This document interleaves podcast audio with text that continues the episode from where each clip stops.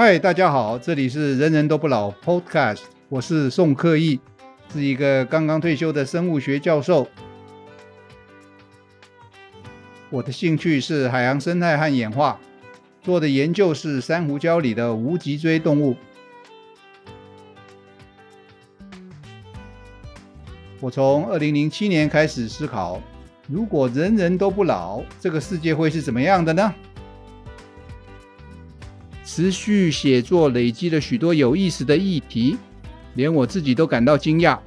近期决定要换个方式，倾听别人的意见和想法。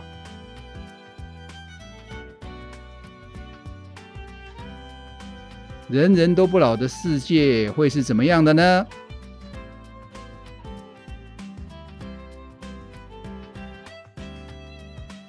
看看你有什么想法。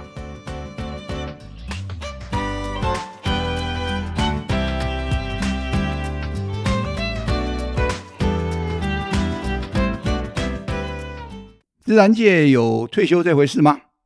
就目前所知是没有的。根据天择理论的预测，自然界也不会有退休基因的存在。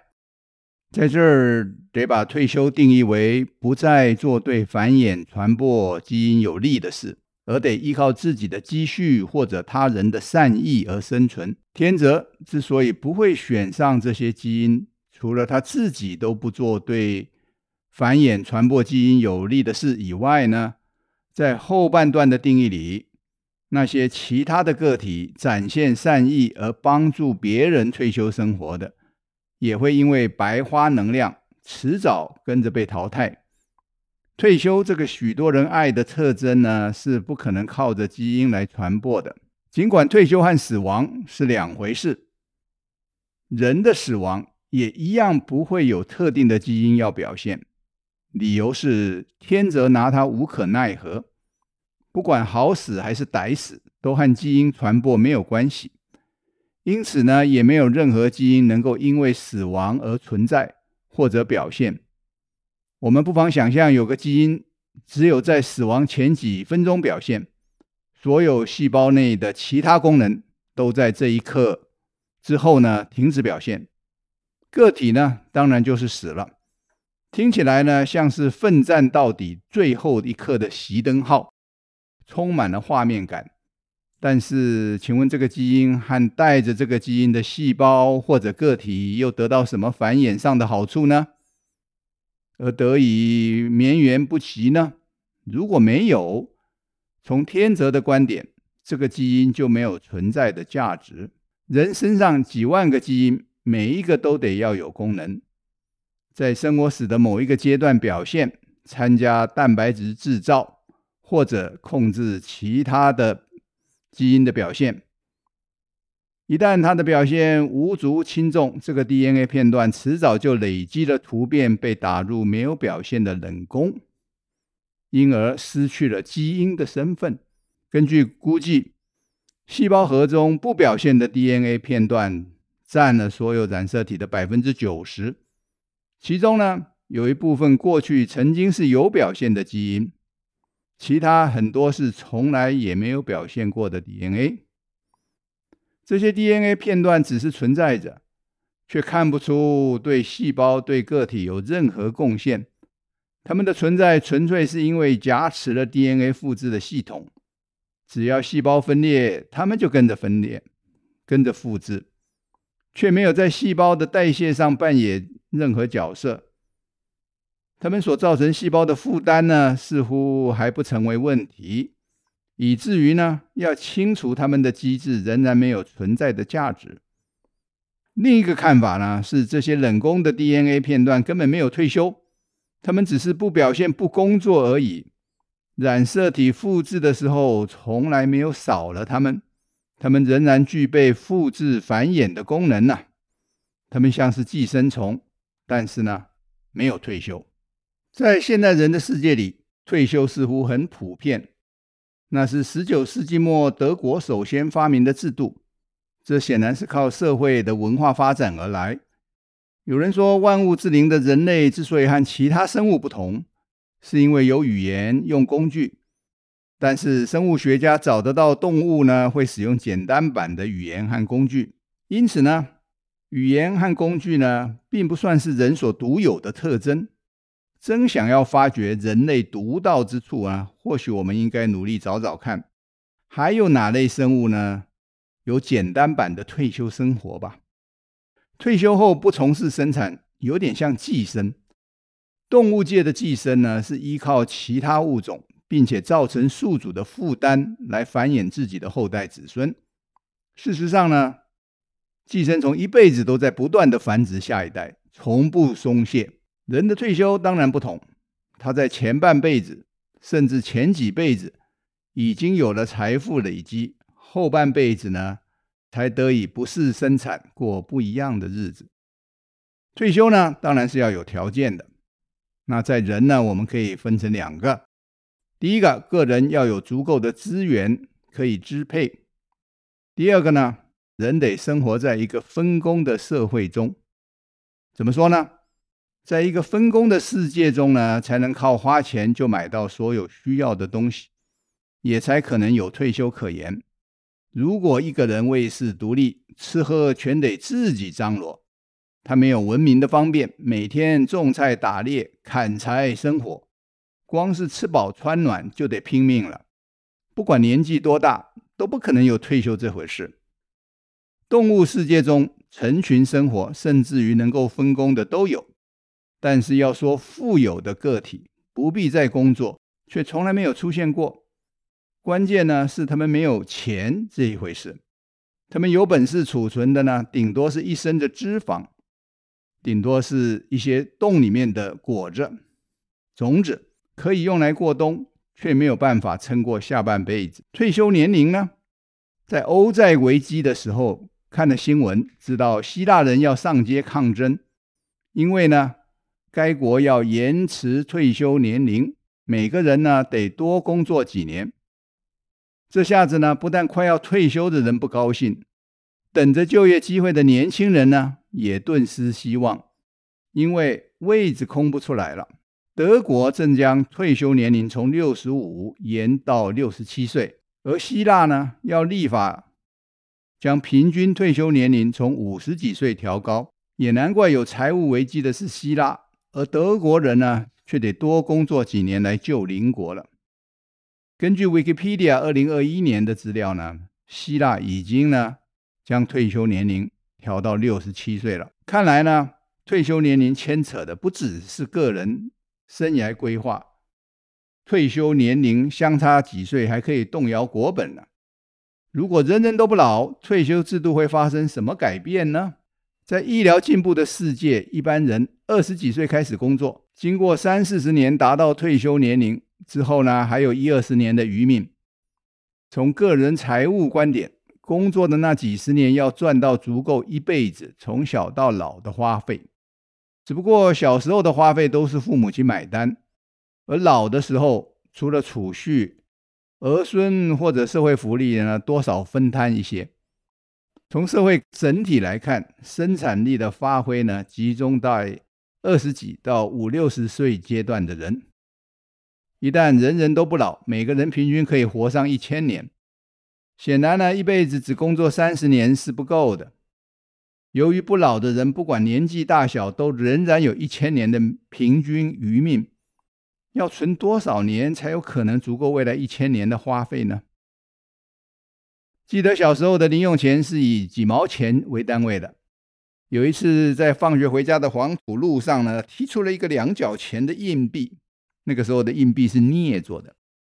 于是呢，几个同学很快乐的到小杂货铺买了四颗彩色的糖球。我到现在呢都还记得它的滋味，真好。至于学校老师教的拾金不昧呢，全都抛到脑后。那是一九六零年代的事。现在呢，在地上就算找到两块钱，十倍之多，要到便利商店，只怕什么都买不到了。这使我想起了一个通货膨胀的笑话。从前呢，有个百万富翁，在我小的时候，百万呢绝对是富翁啊。临死前呢，把自己冷冻保存。过了多年，科技终于进步到可以救回他一命。解冻出院之后呢，来到街上，他想了解一下世界现况，就去买份报纸。只听店员说一份一万。多年通货膨胀下来啊，他的百万财富只够订几个月的报纸。当人人都不老实，显然是没有退休这回事了。因为有谁能够存到足够未来一千年需要的花费呢？另外一方面，既然人人都不老，体能没降低，智力没衰退，干嘛要退休呢？尤其啊，如果做的都是自己想做又能做的，为什么要退休啊？没有退休的希望，人会怎么改变呢？我们先想想，有多少本来是你要退休以后才去做的事？有人要去旅游，体验各国的风情；有人要写本书，分享智慧的结晶。当然啦，还有更多人从来没规划过退休后要做的事，到时候再说吧。一旦连退休这回事都没有了呢？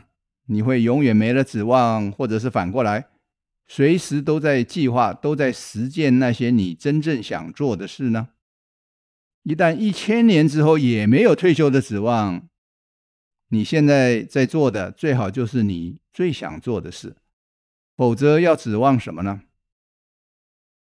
记得我在刚刚开始就业的时候计算了一下，如果工作二十五年，薪水总收入呢不会超过三千万。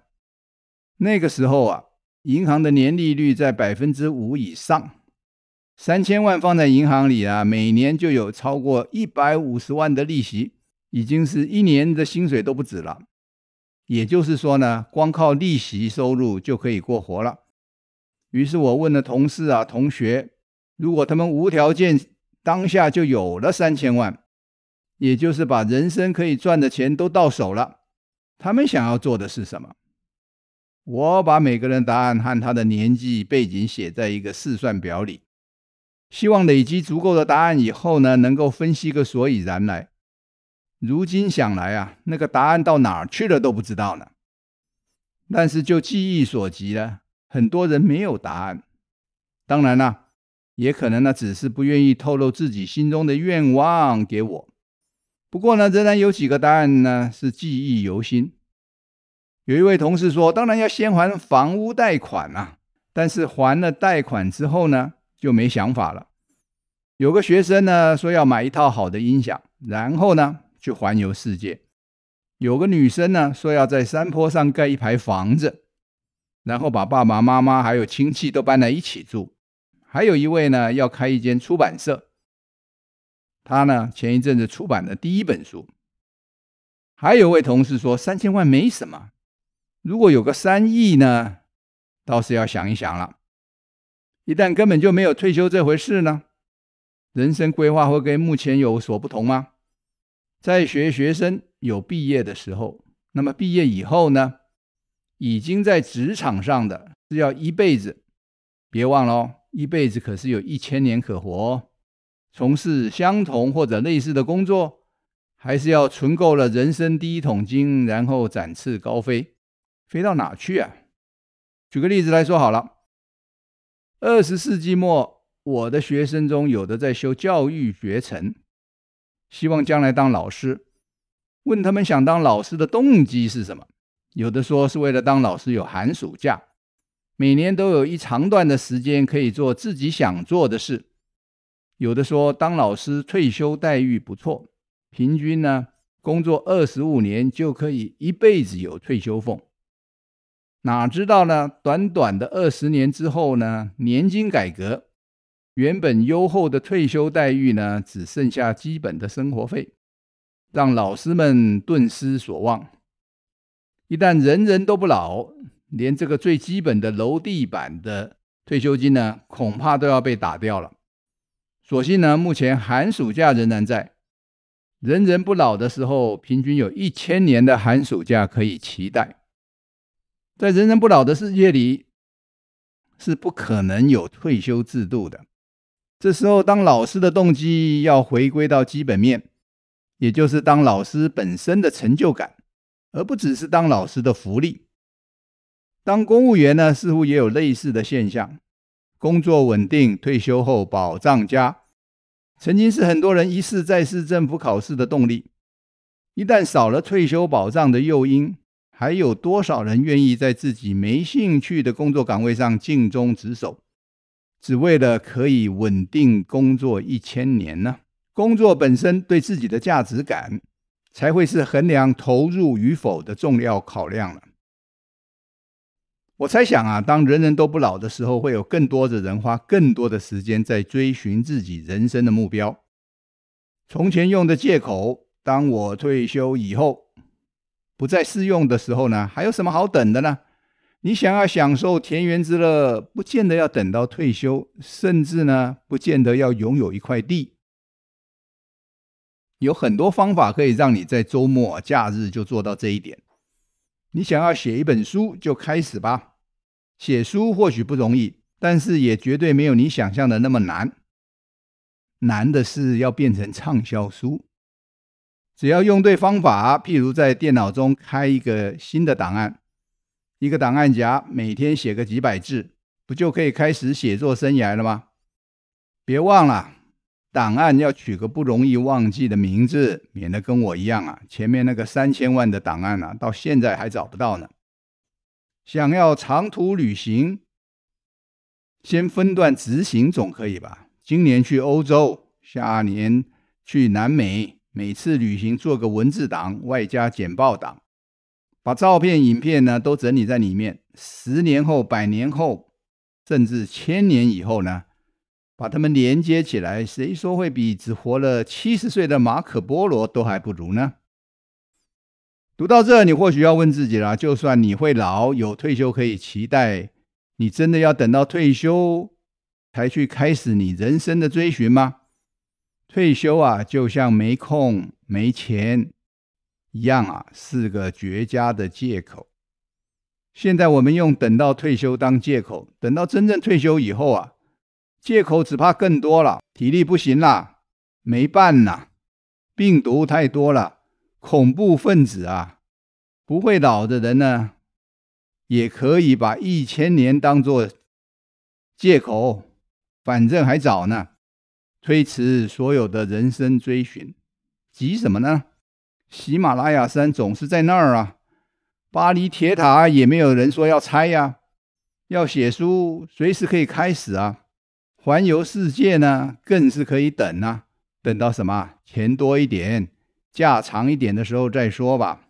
我们来看看人身上有没有退休的例子，就是生理上啊。我们晓得有些事啊，的确要趁年轻的时候去做、去体验。生小孩啊，就是一个例子。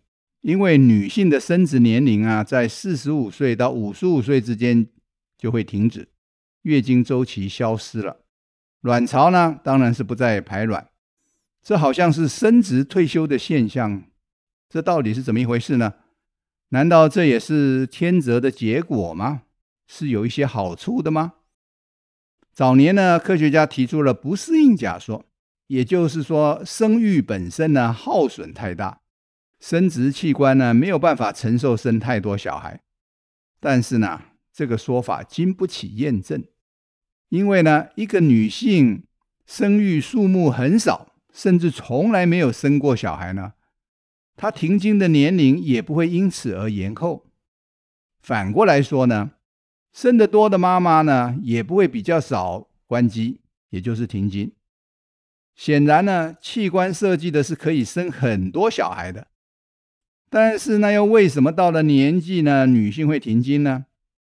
演化学家呢倒是提出了另外一个假说，想要解释呢，过了生殖年龄的人呢，尤其是过了更年期的女性呢，为什么还没有多少岁呢？生殖机能就先停摆退休了呢？这个现象啊，我们也可以换一个角度来问啊：为什么停经的女性都不生小孩了？怎么还违背自然通则呢？还活那么久？有一个叫做祖母假说的，是 Williams George C. Williams 提出来的。这个说法呢，是要来解释停经是怎么样有好处的哈。它的大致如下。老的女性呢，自己不生小孩了，但是呢，却去帮助照顾孙子孙女，事实上呢，他还是在尽力帮助自己的基因传播。这儿所说的自己的基因呢，当然是带在孙子孙女身上的基因喽。根据遗传学啊，每个小孩子有一半的基因来自妈妈，另外一半呢，当然是来自爸爸的。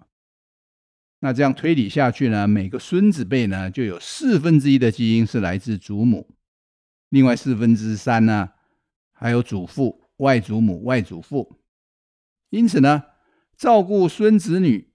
仍然呢是在做对繁衍基因有利的事，仍然会受到天择的青睐。那既然如此呢，为什么不自己生小孩呢？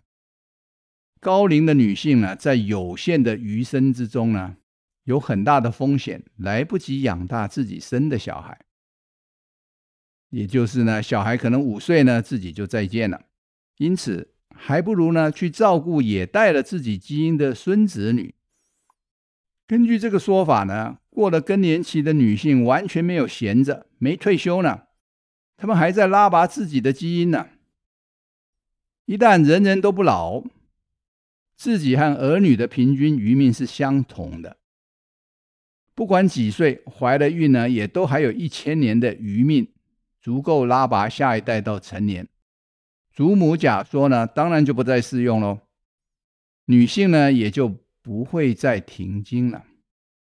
不但如此啊，还会引发相当的效应，改变人性。至少呢，是我们现在所知道的人性。还有呢，人和人之间的关系。譬如说，祖母、妈妈、女儿都不老，都充满了相同的未来，都有足够的余命来养新小孩。天择上的压力当然是要自己生自己的小孩喽。因为呢，小孩子身上呢，自己的基因才占了较多的股份啊。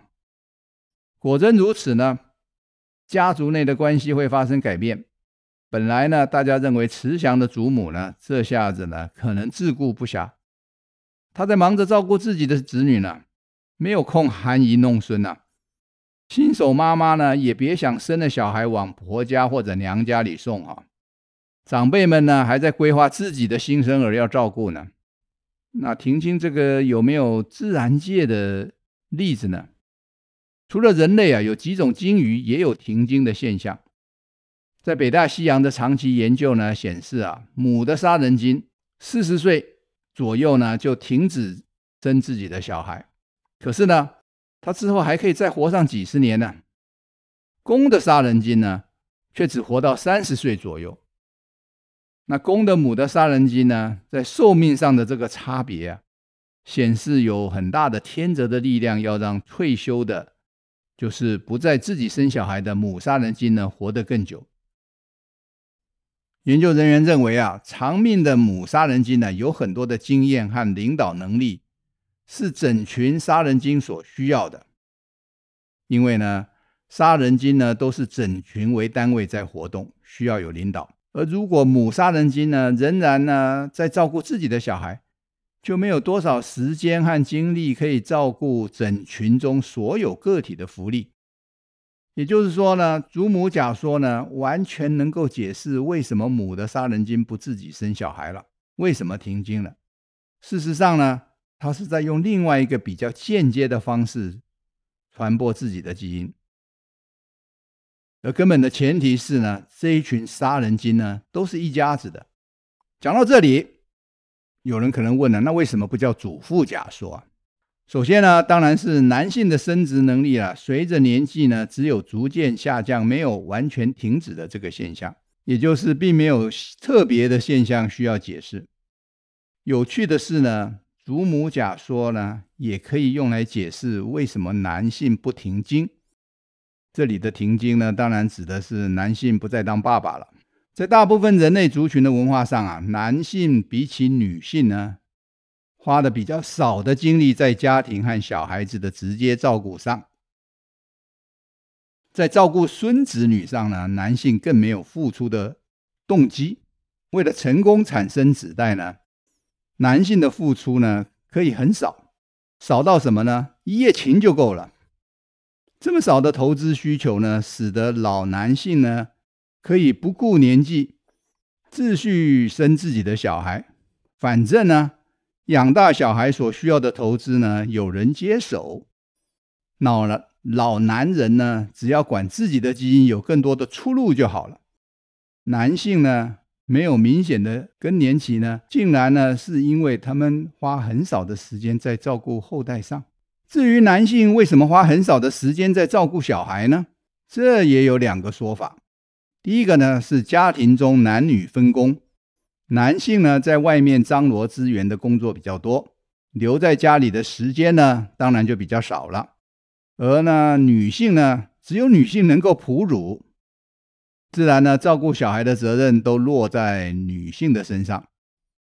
还有一个说法呢，是 Robert Trivers 崔佛斯提出来的动机说。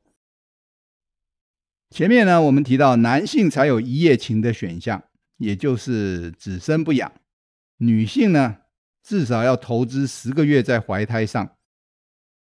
实际上呢，加上哺乳呢，生一个小孩呢，是好几年的投资。结果呢，当然是只有女性才确定小孩是自己生的，男性呢，就不是很有把握自己一定是爸爸。在不确定性比较高的状况下呢，他宁可。分散投资，投注在获得更多的配偶、更多的一夜情上，而不见得呢，投注在少数有可能呢，男方只是挂名的子女的养育上。看来呢，男女有不同的策略，各自算计，让自己的基因能够传下去。这个假说啊，事实上并不需要男性、女性真正有这些想法或者理解的能力。只要做的是通得过天择考验就行了。我们不妨整理一下我们刚刚说的这些哈。我们如果是女性的话呢，我们晓得，第一，养小孩要花很多年才能够拉拔到小孩子独立。二，我们现在在讲的是母亲那边的想法啊的观点。老的妈妈呢，没有足够的余命来照顾自己新生的小孩到独立成年。因此呢，老的妈妈转而照顾孙子女，仍然可以间接的帮助自己的基因传播。好，那么现在突变发生了，让老的妈妈停止排卵，不再生自己的小孩了。那比起没有停经继续生自己小孩的妈妈呢，停经的呢就占了优势了，因为呢。她不会留下一堆没人照顾的小孩，却使得自己的女儿、自己的儿子所生的小孩呢，能够得到更好的照顾。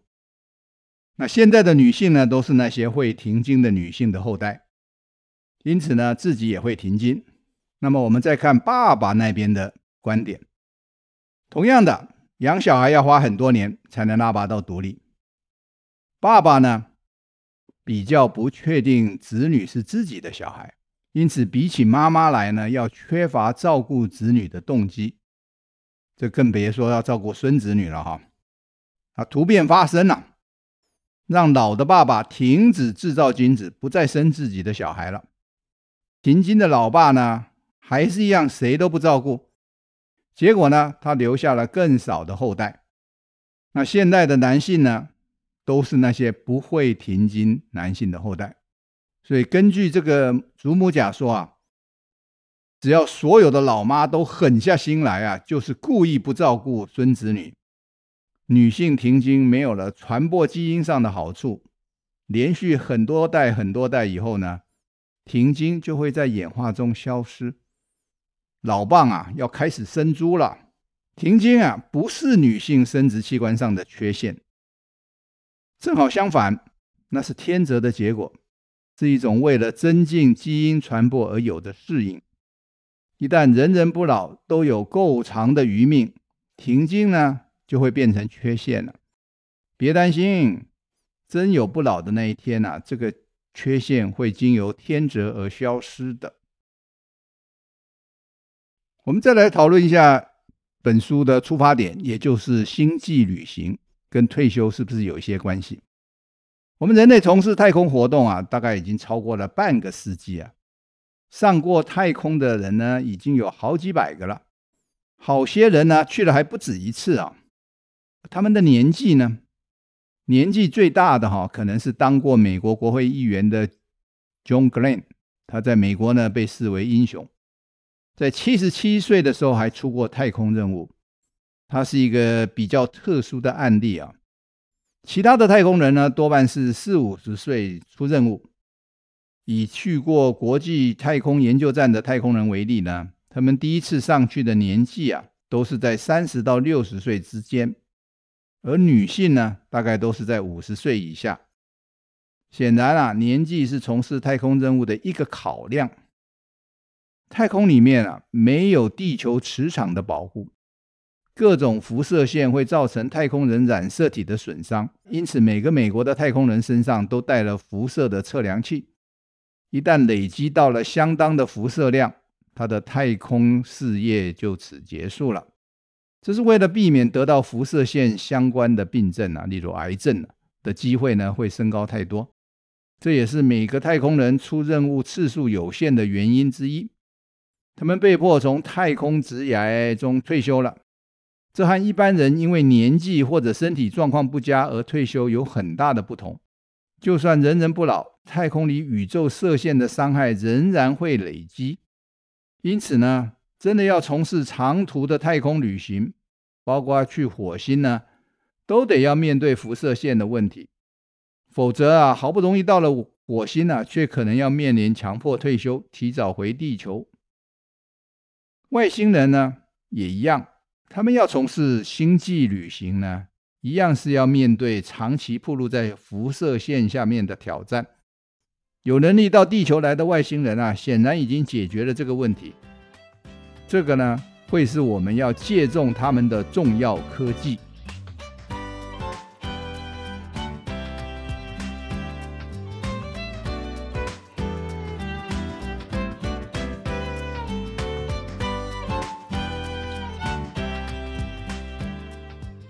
各位听众，如果有相关的问题，不妨在下面提出来，我们会设法回答您。欢迎各位继续收听，我们下期节目见。